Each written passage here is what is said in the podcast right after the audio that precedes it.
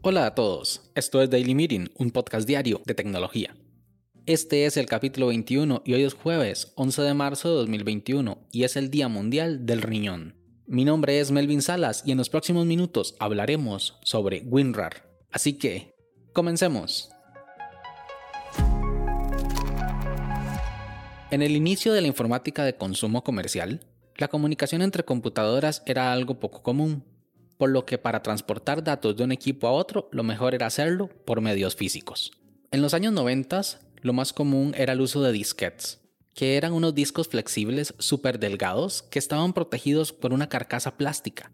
Eran muy frágiles por dentro, por lo que tenían que ser tratados con mucho cuidado y mantenerlos alejados de imanes, porque el magnetismo podía alterar la información con facilidad y con ello destruir la información que se contenía en él.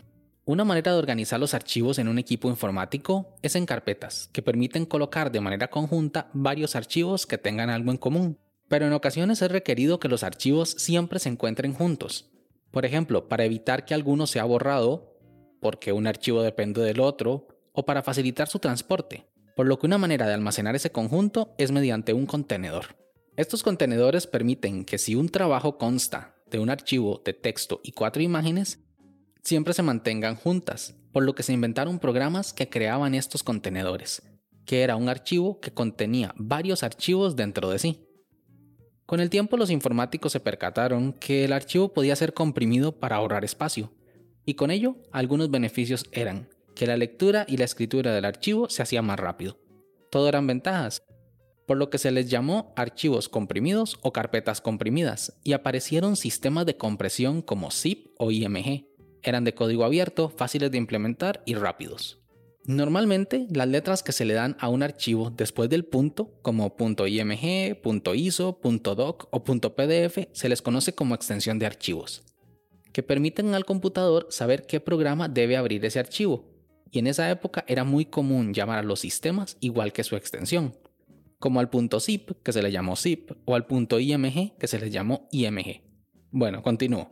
Con el tiempo surgieron muchos otros sistemas de compresión, algunos han caído en desuso o simplemente han sido abandonados, pero esos dos son como los más representativos de la época. En 1993, un ruso de nombre Eugene Rochal se inventó un algoritmo de compresión, pero a diferencia de zip o IMG, este no era de código abierto, era suyo, de su propiedad, de él, y le puso de nombre Rochal Archive, que en español sería archivo Rochal, y le puso de extensión RAR, la R de Rochal y la AR de Archive.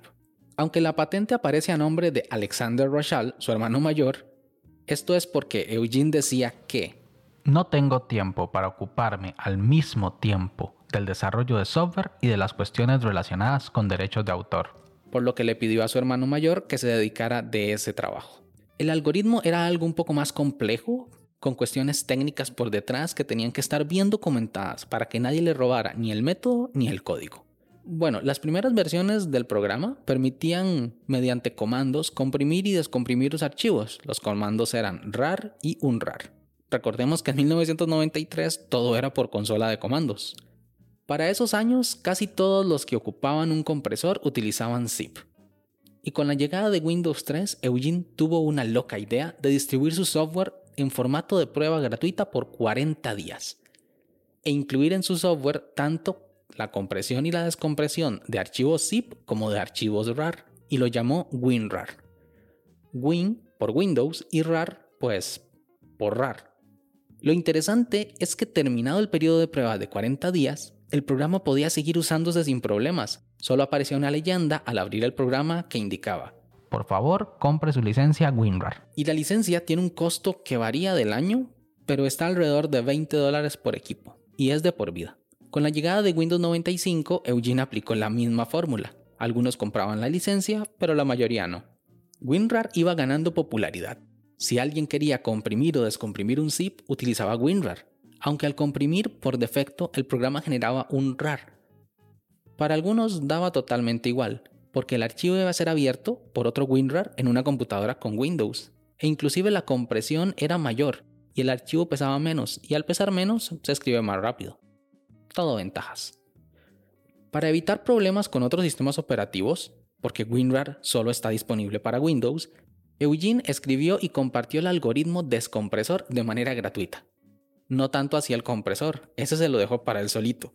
Y sí daba permiso, pero tenían que pagar una licencia. WinRAR ganó tanta fama que las empresas empezaron a utilizar el programa por defecto en sus equipos con Windows. Y aquí es donde está la mina de oro de Eugene. Por políticas comerciales debían comprar licencias de WinRAR, porque si no, podían ser demandados. Porque eso dicen los términos del uso del programa. Y cuando las empresas las compraban, otras más las compraban, y era una cadena de ventas en el cual Eugene salió muy beneficiado.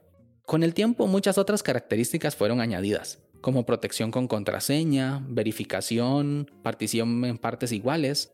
Esto último fue muy común a inicios del 2000 en Internet, porque era la forma más segura de compartir archivos muy grandes, en bloques partidos de 100 megabytes, por si la descarga de un archivo muy pesado se paraba a la mitad, poder reanudarlo en el bloque que daba el error. Como ven, WinRAR no es gratis. Y el mercado ofrece alternativas como zip, que son de código abierto y ya todos los sistemas operativos lo leen, abren y crean. Pero no se puede negar que de una manera muy ingeniosa, el periodo de prueba de 40 días nos ha engañado a todos. ¿Qué opinas tú? ¿Deberíamos seguir usando WinRAR o pasarnos todos a zip de una vez por todas? Sin más, este episodio llega a su fin, pero no me quiero ir sin antes agradecerte por haberme escuchado. Si quieres estar atento sobre los capítulos que se vienen, no olvides suscribirte desde tu aplicación de podcast favorita. También puedes escribirme por Twitter, arroba Melvin Salas, o conocer más sobre este proyecto en melvinsalas.com barra podcast. Nos escuchamos en el siguiente capítulo. Hasta luego.